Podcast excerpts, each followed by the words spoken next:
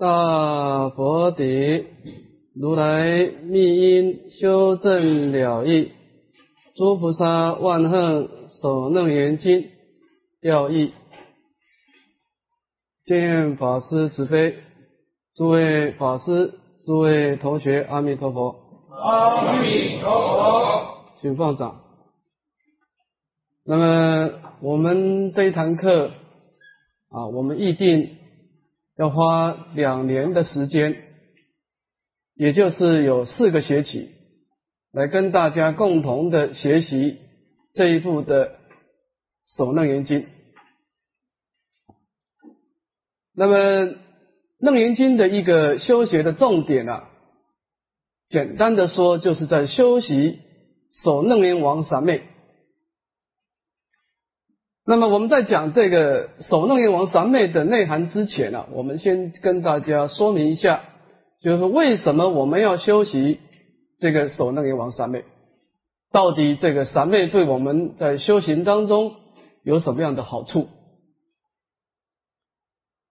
在大乘佛法的内涵当中呢，讲到啊，这个宇宙间啊，有两种的力量是特别的殊胜广大。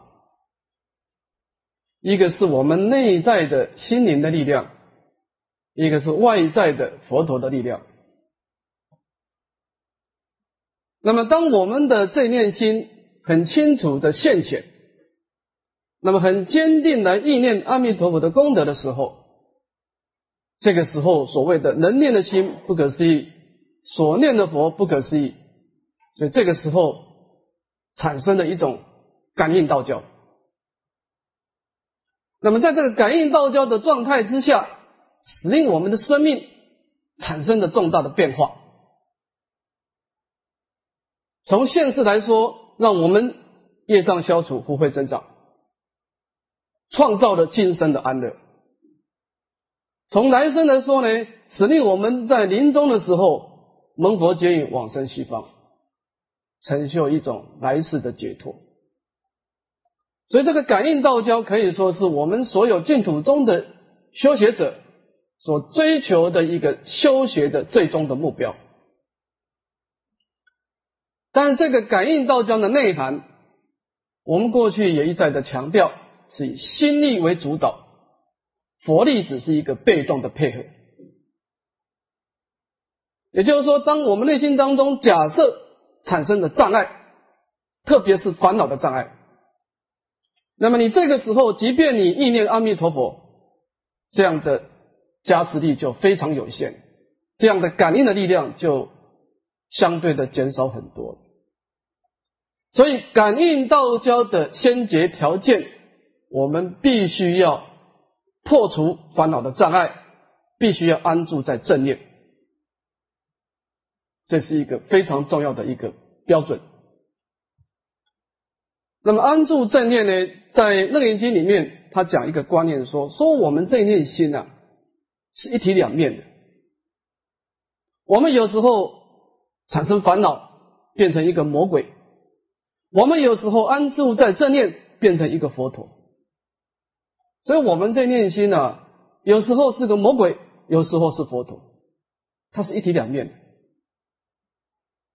这问题就是说，我们怎么样把这个？魔鬼的势力、烦恼的势力降低，把这个正念的力量加强。当然，我们佛教的修学有很多的方法都可以对治这个烦恼，比如说持戒，比如说我们修四念处都可以。但是这样的对治，一般来说只是一个表面上的对峙从一种功能作用上的对峙，我们说是如实压草，这个地方草很多，怎么办呢？我把那个石头铺上去，这个草的势力啊，生长的势力就降低了。但是我们就没办法去从根本上把它拔除。那么本经的守内王上面，它的特色呢，是把烦恼的根源找到，然后把它拔掉。也就是说，从根本上去破坏烦恼的势力。那么，当然烦恼的根被破坏以后，它上面的事业花果的势力相对减低了，那我们再配合持戒，再配合试念处来对治，这个效果就更好。所以我们在进入《楞严经》的正文的时候，你会发觉，他刚开始先找到问题的根源，然后告诉你怎么把这个根源拔掉。所以这个首楞严王三昧啊，它的一个特色，它能够让我们很快从烦恼中解脱出来，安住正念。啊，那么这个就是我们在研究《楞严经》的时候啊。能够使令我们很快的保持正念，乃至于达到临终的正念。有这个临终的正念，那么感应佛陀的加倍而往生净土。这个就是我们一般常说的禅净双修，以禅观来破除烦恼的势力，以念佛来增长我们的功德。那么这样子的配合啊。就非常的殊胜啊，所以这个就是我们修习守楞严王三昧的目的，就是能够达到临终的正念，就是这个目的。好，我们先把这个讲义打开。那么这个楞严经当然内涵很多啊，有十简的经文，我们先把它做一个扼要的说明啊。这个要义当中呢，总共有三大段。第一段呢，先做一个总说；第二段呢是一个别事；第三段再做一个结劝。我们先做一个总说。这个总说呢，啊，我们我先把它念一遍，好，大家合掌。妙赞总持不动尊，首楞严王是西游，消我一劫颠倒想，不利真起或法身。好，先到这里。那么这段的经文是阿难尊者在听的佛陀的这个《首楞严王经》的三卷啊，讲完三卷的观念以后啊，他开悟以后呢，所讲出的一个寄受，来表达他内心的一个状态。那么这段的寄送呢，偶一大师的科判呢，叫做赞叹殊意啊，赞叹这个法门的殊胜。而细述自己所得到的利益。好，那么第一段呢是讲到赞美人法，先赞叹呢所说的能说的人，在赞叹所说的法。我们看在赞叹这个人，说是妙赞总是不动尊，这个是赞叹能说法的佛陀啊。说佛陀，你能够把这个守楞严房的法门啊传授出来啊。这件事不可思议。当然，你能够把这个法门传出来，表示佛陀的心呢，是安住在首楞严王三昧。所以，偶一大师呢，他就用这个首楞严王三昧的三大特色来诠释这一段经文。他说：“什么是妙赞呢？就是这个首楞严王三昧的第一个特点，它是随缘不变的。也就是说呢。”修行者根据空观的智慧来破除我们心中的执取，而安住在一个不变的体系，它不会随因缘变化的，这个叫做妙妙赞。总持这个总持是发明这个不变随缘的作用，那么它在不变当中呢，随顺种种的因缘呢，能够善巧方便来积功累德。成就自利利他的功德，也就是总持、总摄一切的波罗蜜。这个讲到它随缘的作用，这个是修习假观。那么这个不动尊呢，就是修习中观的。当我们把空假二观达到平衡的时候，显现的一种相貌呢，就是不动。这个不动呢，就是不为一切内外的魔境所扰动。啊，内在的魔境，我们就是烦恼；外在的魔境，在楞严经所强调就是鬼神障，不为内在的烦恼，不为外在的鬼神所扰动，就不动。所以这个妙赞总持不动尊呢，就显现了整个守楞严王三昧的内心的状态啊，是不变的，是随缘的，而他的一个总的一个相貌呢，就是不动啊。那么怎么样能够成就这样的心态呢？守楞严王是须有，我们必须透过守楞严王的法门的修学，才能够达到的。这个守楞严王翻成中文呢，叫做一切事的就近坚固，就是我们以这样的一个心态来做这个功德啊。第一个，它是就近圆满，它没有欠缺啊。那么它是坚固不可破坏的。你安住在不变随缘、随缘不变的这个状态啊，你修习所有的善法啊，布施、持戒、忍辱都不能破坏，特别的坚定啊，这叫守楞严王三昧，包括一个就近义跟坚固义。那么这个法门是非常珍贵稀有的啊，佛陀也不是随便开显的啊。那么这一段先赞美人法，这一段呢，下一段呢？是说明阿难尊者在修学过程当中呢，他自己得到的利益，说是消我意结颠倒想，不利真起过法身。那么这个守内王上面他所破的当然是烦恼。那我们刚刚讲过，烦恼它是有根本的。什么是根本呢？楞严经讲生灭心，这个生灭心或者讲妄想。那么这个地方讲颠倒想，这个都是烦恼的根本。我们解释一下，这个颠倒想，我们又叫做妄想。在楞严经的观念，它第一个要你分别真妄，就是我们这念心的，你要随时知道你现在是安住在妄想，还是安住在真心。那么怎么知道是真心跟妄想呢？楞严经做出一个判断的方法，说是这个颠倒想。什么叫颠倒想？这个想是没有错，人是应该有思想，那问题不能够落入颠倒。就是当我们的心跟外境接触的时候，会产生一个感受，而我们的想法是跟着外在的感受而走。啊跟着感觉走的时候，这个就是颠倒想，因为这个就会引生烦恼。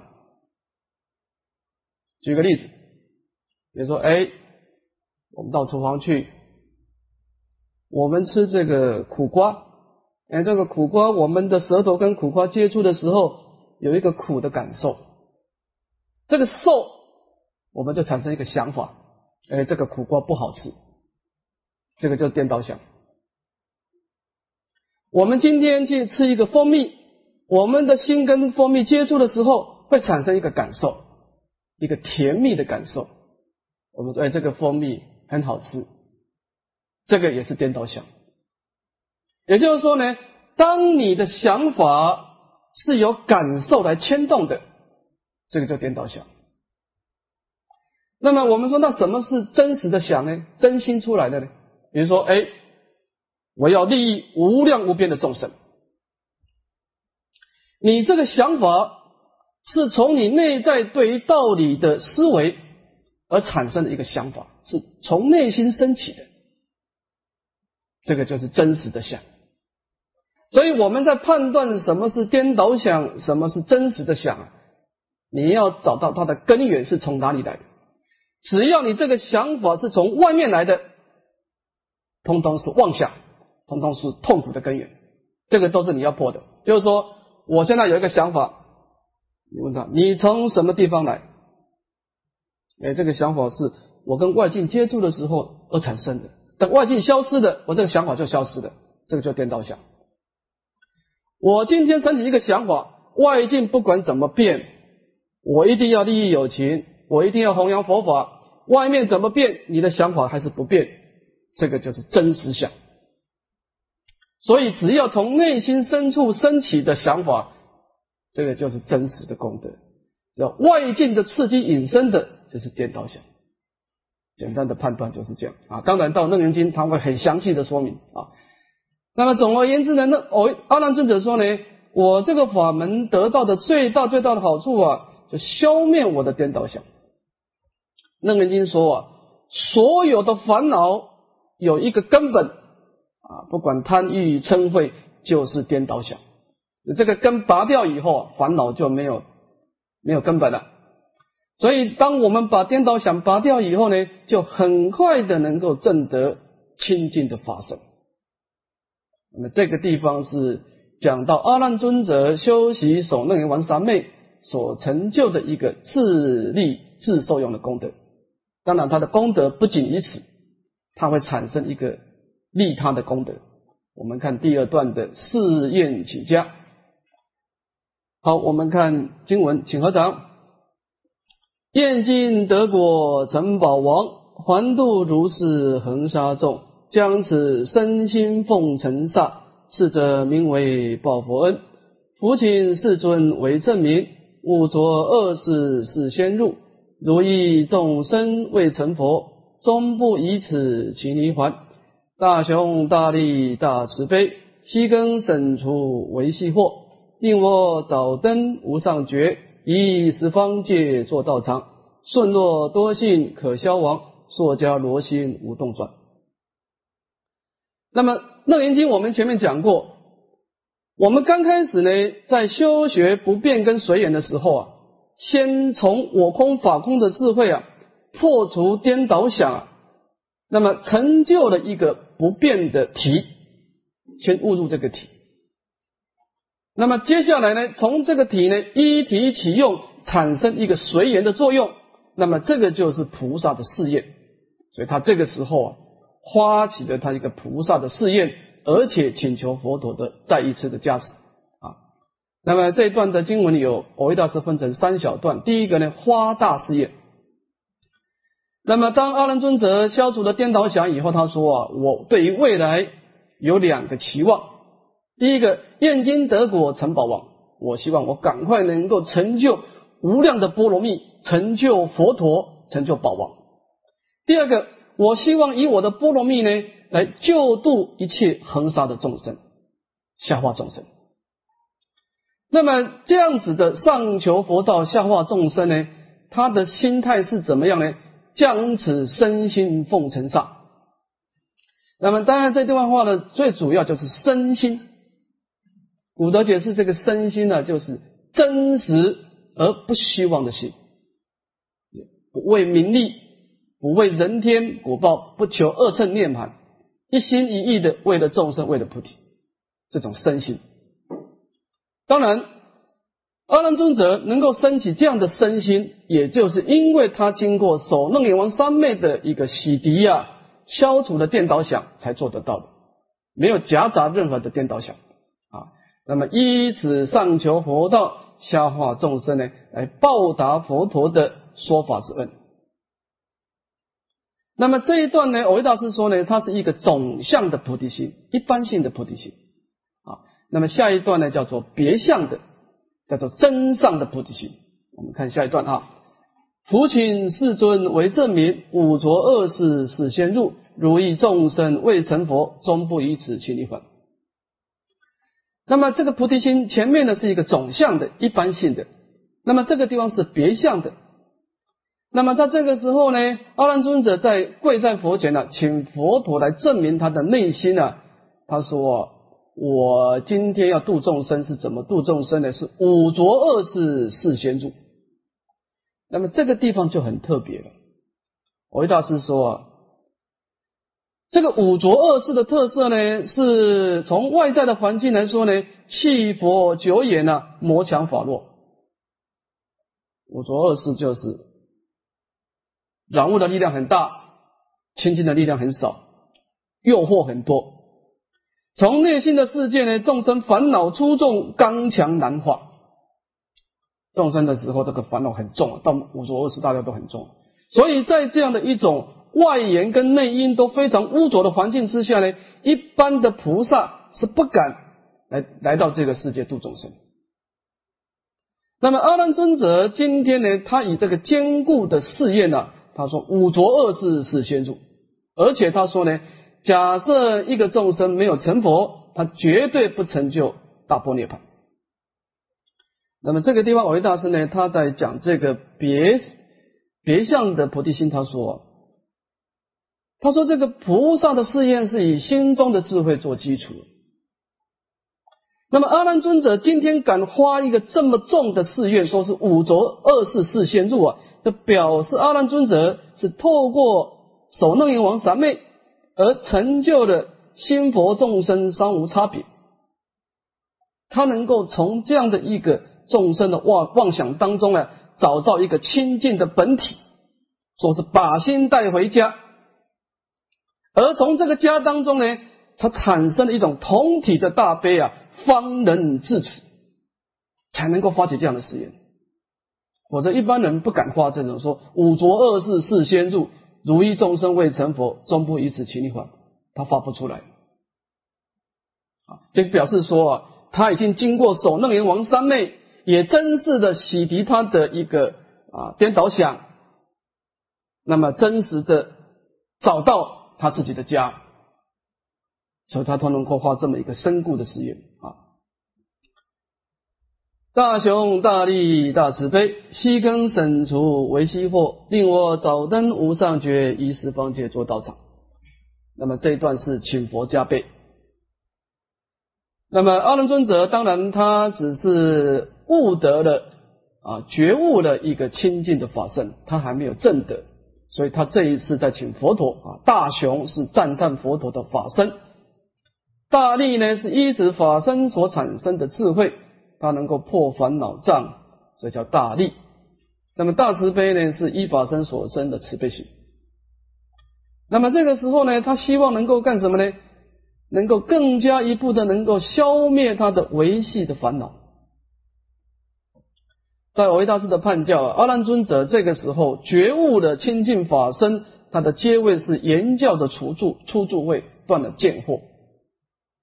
他的知见的烦恼破坏，但是他还有爱取的私货，就是在《楞严经》说啊，啊佛陀说，阿难尊者，你已经觉悟了清净的法身，你也知道妄想是不真实的，是外境的刺激产生的，你现在慢慢慢能够啊，不为烦恼所扰动，能够成就不动尊，但是你无量劫的在六根门头当中累积很多的习气。这个都要消除的，所以这个维系货呢，就是要经过二十五圆通啊，六根六乘六识十八界，从这个六根门头当中呢，去洗刷我们过去所残余的烦恼习气。所以这段经文等于是承先启后，把前面的删减的观念做一个总结，有带动了下一段的二十五圆通的修行。所以他说啊，息根省除为息祸，等于是再一次的请法，使令我能够早一点把六根的烦恼洗干净，而成就无上菩提，到十方界去广度众生。这个是请佛陀进一步的加倍。第三段呢，说明道心不退，顺若多性可消亡，硕迦罗心不动转。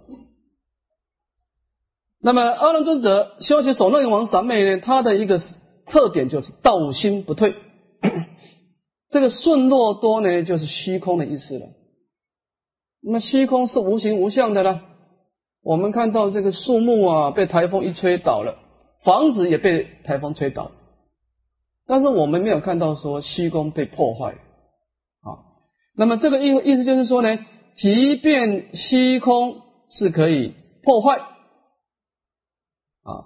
即便塑迦罗，塑迦罗就是金刚啊，金刚是很坚固的啊。即便金刚是可以破坏，我的心呢还是不动转。那么，当然这段的经文，我们可以从这个地方看出的这个首楞严王三昧啊，它的一个特点。第一个，首楞严王三昧它的一个离体，它所根本的思想。就是妙赞种子不动准啊，是不变跟随缘两种观念。那么我们这念心跟这个观念接触了以后呢，产生一个修德。那么这个修德这样的一个修行有什么好处呢？从智力的角度，能够消我意解颠倒想，不利真奇或法身，破除我们的颠倒想。从利他的角度呢，我们能够产生坚固的事业，五浊恶世是先入，如一众生未成佛，终不一次清理法。所以这个守内王三昧的书生呢，他能够从这个地方呢，加深我们的势力利他的功德啊。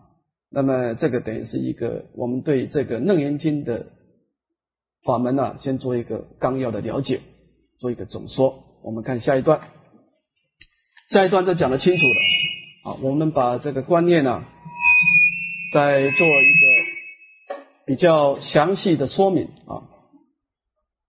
好，我们看甲二的别释啊的个别解释啊。我们把这个经文呢，先念一遍，大家请合掌。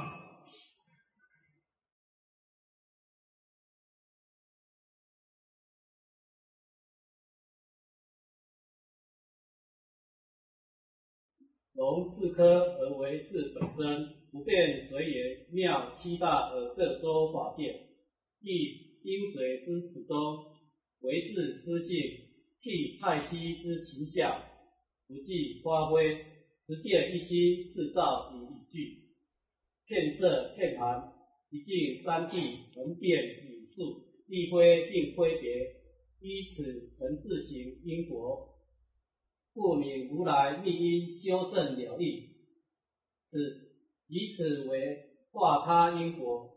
故名诸菩萨万任所任言，因果妙修，前归性寂，化他利用，赢得其中二本名，而金沙利变，二义结而华屋有门，言中继承性方便之无非圣性，言根继贤知耳门之独立主观，名回殷勤。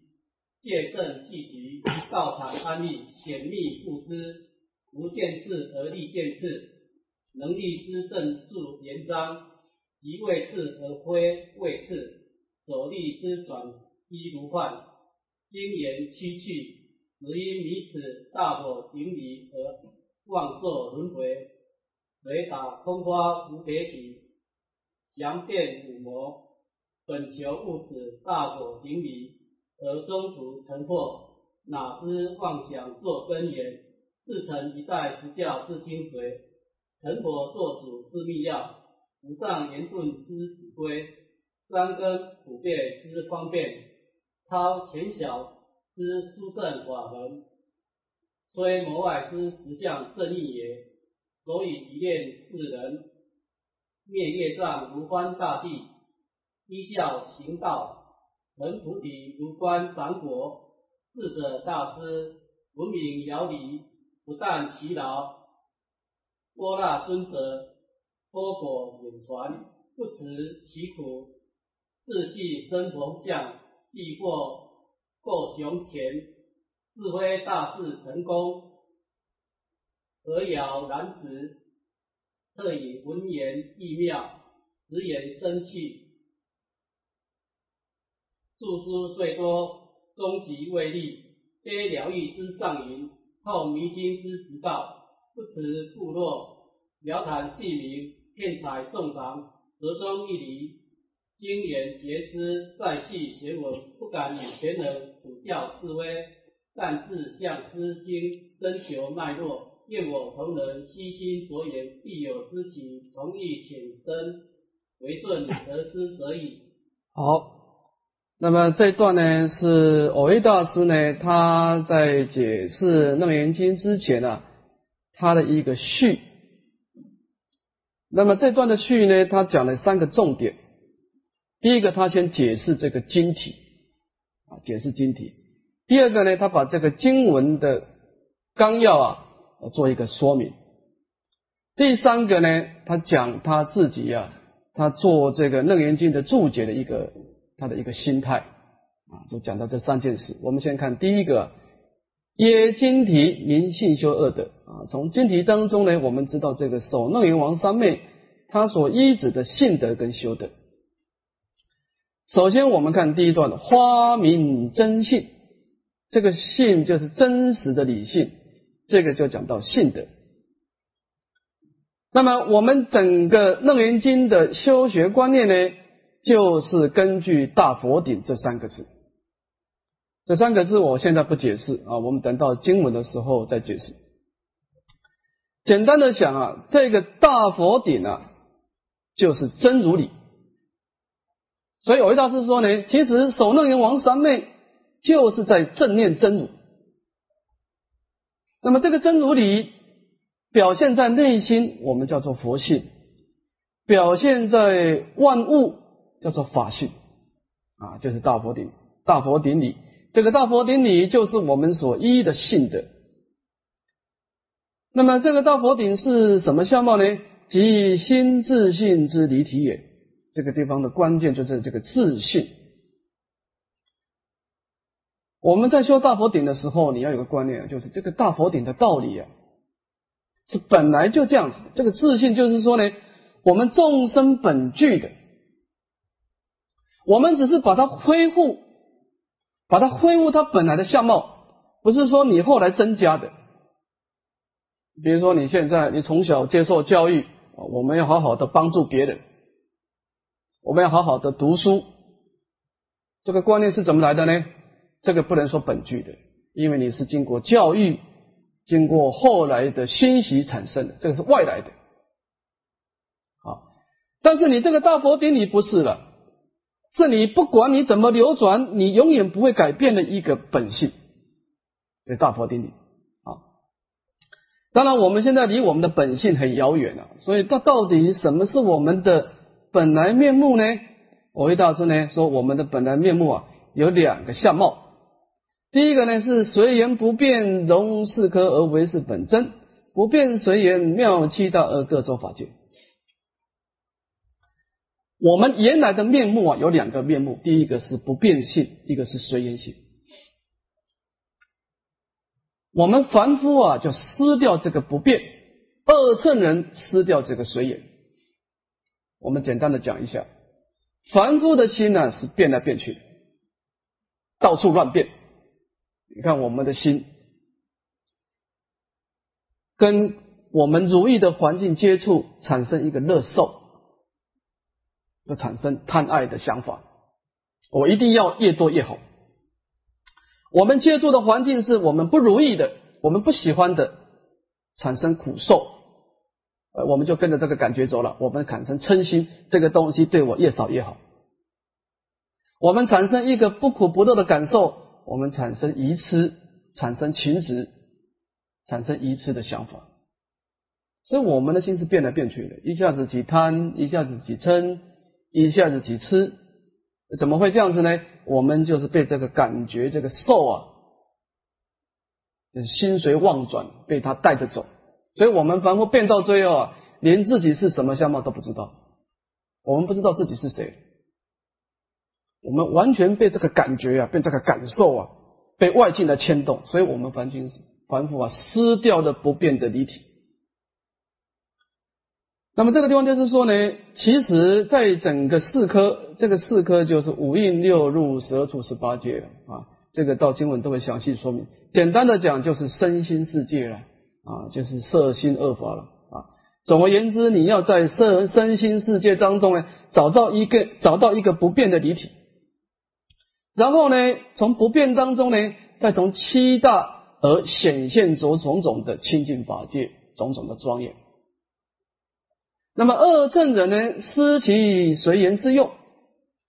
二正人是完全不变、完全不动，那么就失去了积功累德的机会。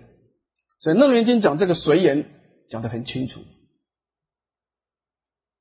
你看这个《二楞严经》呢，他讲空性，讲花明这个不变的体，讲得很清楚。他讲这个因缘观、假观，讲得更清楚。讲到这个因缘法是怎么样行业发现，每一个人都活在自己的因缘当中啊，你有你的小因缘啊，他讲到这个共业跟别业啊，那么我们又有一个大因缘，那我们这个小因缘又在大因缘中绕转，那这怎么办呢？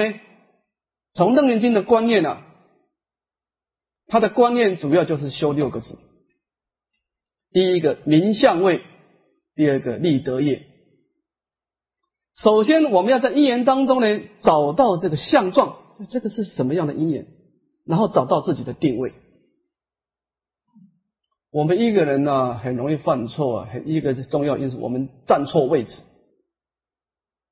你看，我们出家众有三个阶位啊，刚开始尽罪集思，第二个阶段积功累德，第三个阶段安养进修。每一个阶段都有他应该做的事情。